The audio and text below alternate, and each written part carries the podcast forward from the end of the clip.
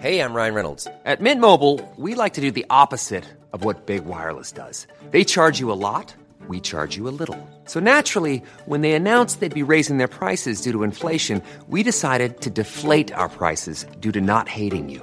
That's right. We're cutting the price of Mint Unlimited from $30 a month to just $15 a month. Give it a try at mintmobile.com slash switch. $45 upfront for three months plus taxes and fees. Promo rate for new customers for limited time. Unlimited more than 40 gigabytes per month. Slows. Full terms at mintmobile.com.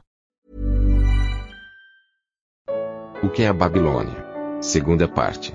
Comentário de Mari Persona. E lá, lá em, em Mateus, que é o ponto que eu ia falar, só que eu dei uma volta enorme aqui, no versículo 26, o versículo 25 fala: Dormindo os homens, veio o seu inimigo, semeou o joio no meio do trigo e retirou-se. O versículo 26, eu vou ler na versão atualizada, porque ela, ela é mais clara aqui. A, a versão corrigida fala: E quando a erva cresceu e frutificou, apareceu também o joio. Atualizada vai falar a mesma coisa, né? Mas ela, ela deixa muito claro que quando a erva cresceu e produziu fruto, é sinônimo de frutificou, né? Mas eu acho que dá um impacto maior esse produzir o fruto. Apareceu também o joio. Ou seja, é como se o joio tivesse quietinho ali, e enquanto não desse fruto, ele não estava nem aí. Mas deu fruto, agora acionou o gatilho. O joio apareceu. O joio apareceu. Isso é uma lição para nós também, nós entendemos que toda vez que nós damos fruto, o diabo não gosta. O diabo vai ficar inquieto, ele vai querer pôr o pé na frente, ele vai querer fazer a gente tropeçar, ele vai colocar impedimentos, ele vai criar situações para nós que vão nos deixar atrapalhados, perder o rumo e tudo mais, porque demos fruto. E ele não gosta que, que o cristão dê fruto. Entendendo aqui que não são frutos, né, no plural, mas é o fruto, no singular, do Espírito. Porque o fruto do Espírito é paz, temperança, benignidade, bondade, aquela coisa toda. Aqueles vários aspectos, são os vários gomos da mesma mexerica. Ou seja, é um fruto, mas ele tem muitos gomos. Ou é um, um poliedro, ele tem muitas faces, né? mas é um fruto só. Então, uh, onde é que eu estava falando? Voltando aqui à, à questão. O fruto é o que dá o start para que comece o ataque de Satanás, né? o ataque aqui do inimigo. E aí, o, o, o, o que vai acontecer em seguida, na continuação da, da parábola, é que vai surgir essa outra árvore agora, nascida de uma semente muito pequena, que é a, o pé de mostarda, que vai crescer aqui.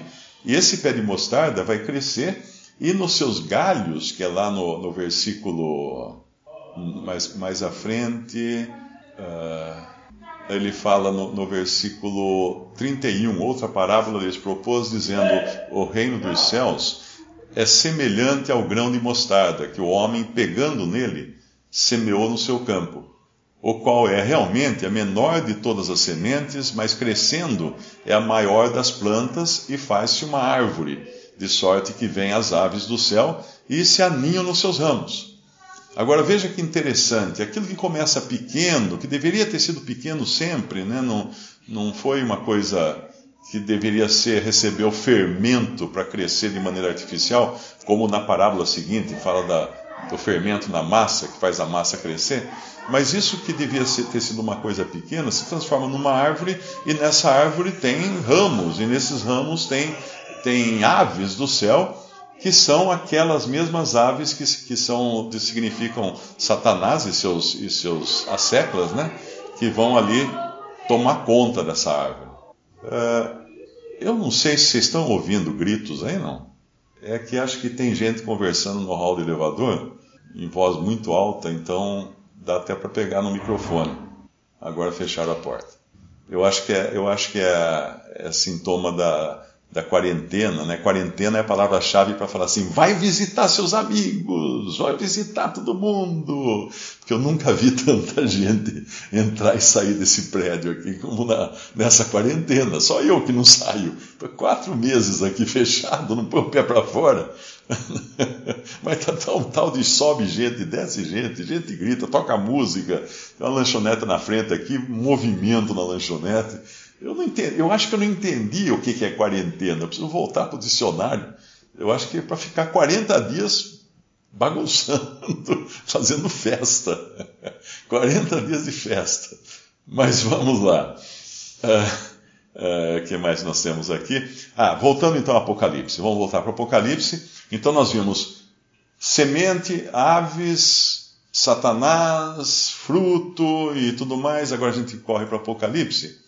O que, que nós encontramos lá no capítulo 18 de Apocalipse? Ele menciona essas aves de novo.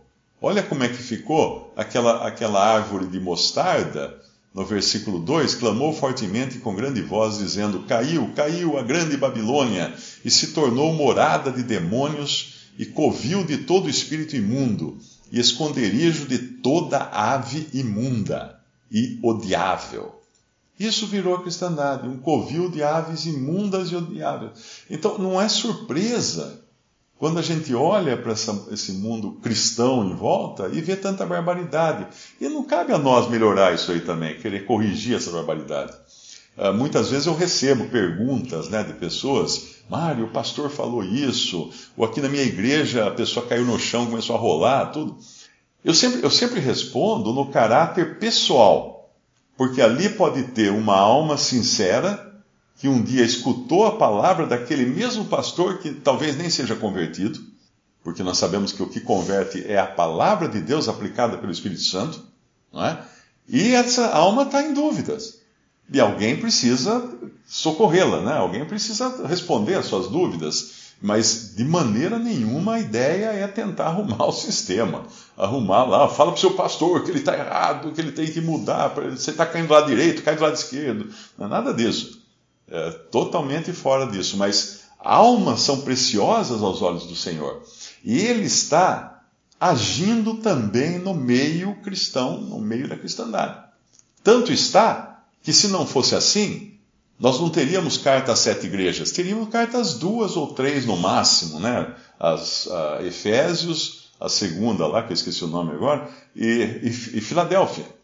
Para que as outras cartas, então, se as outras representam a cristandade caída, a cristandade deteriorada, né? Mas não, o Senhor reconhece que existe um testemunho na terra e esse testemunho inclui todos, inclusive aquela, aquela versão ou aquela época em que tem uma Jezabel lá mandando, né? Que é a mulher que mandava no marido. A Jezabel do Antigo Testamento, representada ali por uma mulher em Apocalipse, que manda, que determina as coisas. E é muito interessante como é que o Senhor. tem uma coisa que a gente costuma. É, tem uma, uma, uma, expressão que nós costumamos usar, né? Que é das indiretas. As indiretas, né? Uh, é, é claro que é errado um cristão dar indireta para um irmão. Infelizmente, às vezes numa reunião, pode ter um irmão que ministra dando indiretas. Isso já aconteceu porque eu já fiz isso. então eu sei como é que é. Eu sei que a, a, carne é capaz de fazer todas as coisas mais abomináveis possíveis. Ou seja, você abre a Bíblia e fala assim: ah, eu, eu vou mandar essa para aquele irmão lá, ó, tem endereço certo isso que eu vou falar aqui agora. E aí a gente dá uma indireta, ou às vezes toma uma indireta. Né?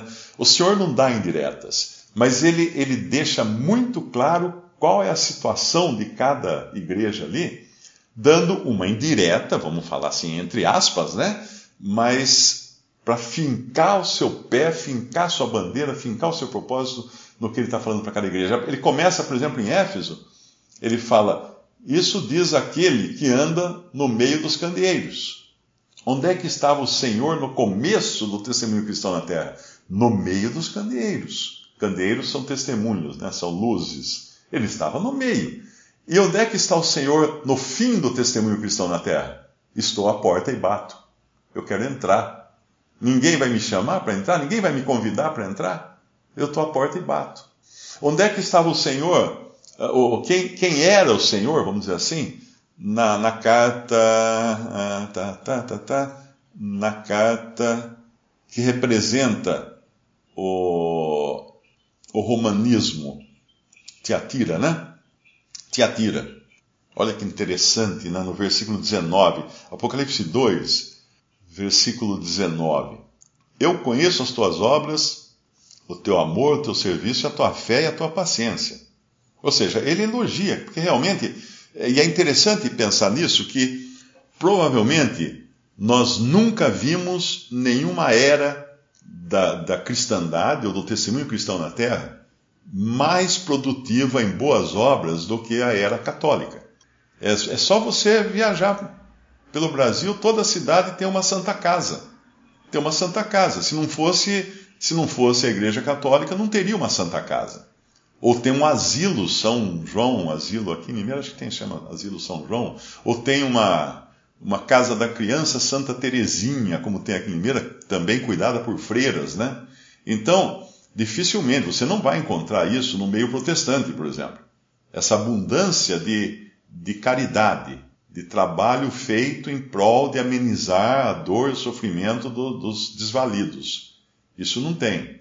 A própria organização, a maior organização médica de socorro em guerra chama-se Cruz Vermelha.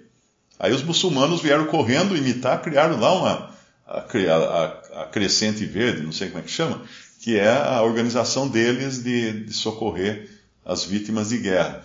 Então, aqui o Senhor já falava isso de uma maneira profética, não é? Uh, conheço as tuas obras, o teu amor, o teu serviço, a tua fé, a tua paciência, e que as tuas últimas obras são mais até do que as primeiras. Olha que interessante isso. Mas tenho contra ti que toleras Jezabel, e aí entra essa mulher, né? Mas o, o versículo que eu queria chamar a atenção é o 18. E ao anjo da igreja de Tiatira escreve: Isto diz o Filho de Deus que tem seus olhos como chama de fogo e os pés semelhantes a latão reluzente. Eu acho que caiu de novo. Voltei. Ficamos fora do ar? Oh, ficamos fora do ar? Aí, aí também cai? Ou só cai aqui? Ah, e meu cabelo estava bom na hora que estava não? Ah, vocês continuam no ar? Então foi só o meu que caiu. Mas que estranho, todos, todos os dias eu falo aqui, não, não cai. Mas vamos em frente, onde que paramos? Eu falei, ah, o versículo o versículo 18. E ao anjo da igreja de Tiatira escreve: Isto diz o Filho de Deus. Por que, que ele falaria justamente para Tiatira? Ele se apresentaria como Filho de Deus. Porque para Tiatira ele é o filho de Maria. Ele é o filho de Maria. Toda a doutrina mariana está construída em cima de o Senhor Jesus ser um serviçal obediente a Maria. Então, você quer, você quer receber uma bênção? Peça para Maria, que ela vai falar com o filho dela, e o filho dela é muito obediente, não vai deixar de atender sua querida mãe, Maria ou Nossa Senhora. Do, do, sistema católico romano.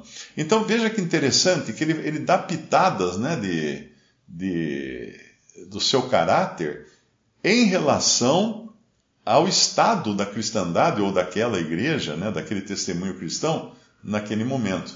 E voltando então para Apocalipse 19, nós vemos essa grande mudança da terra para o céu, que acontece, e alegria no céu.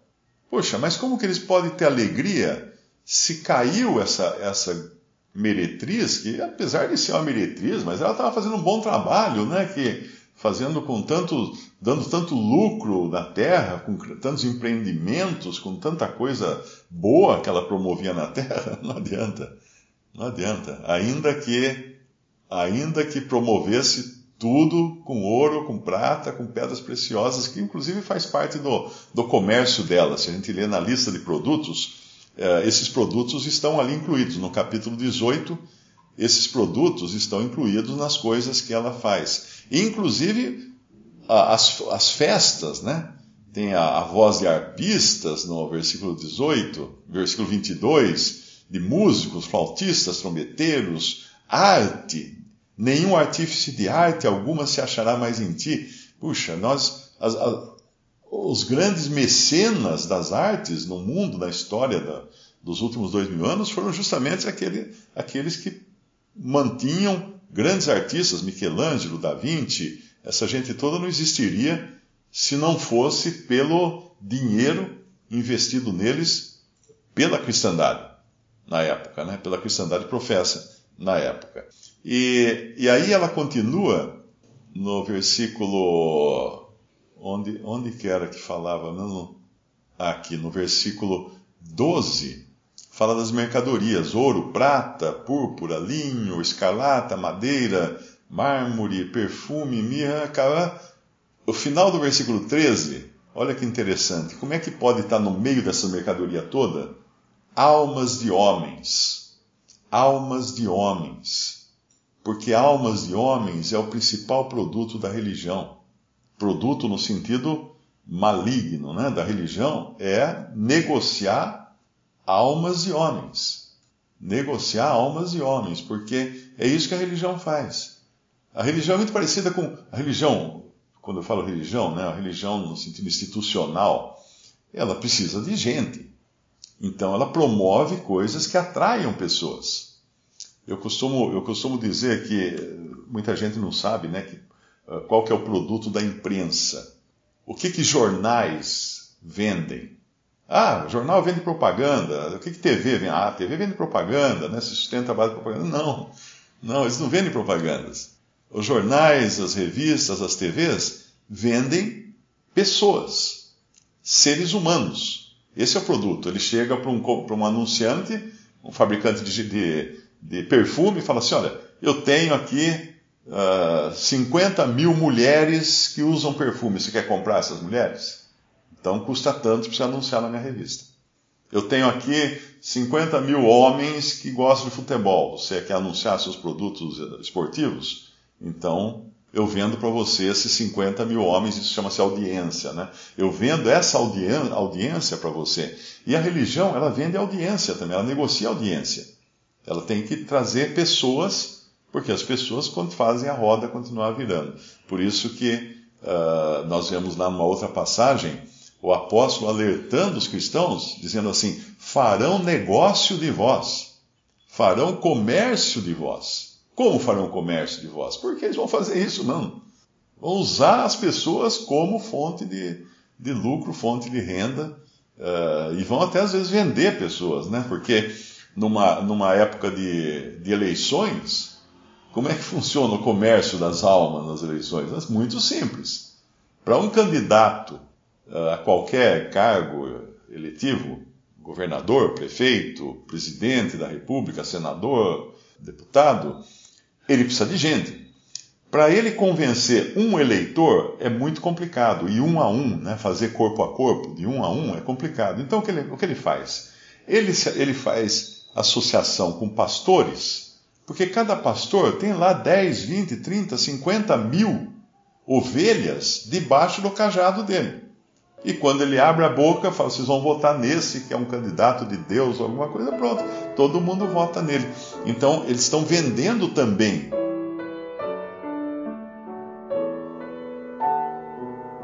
Visite respondi.com.br. Visite também 3minutos.net.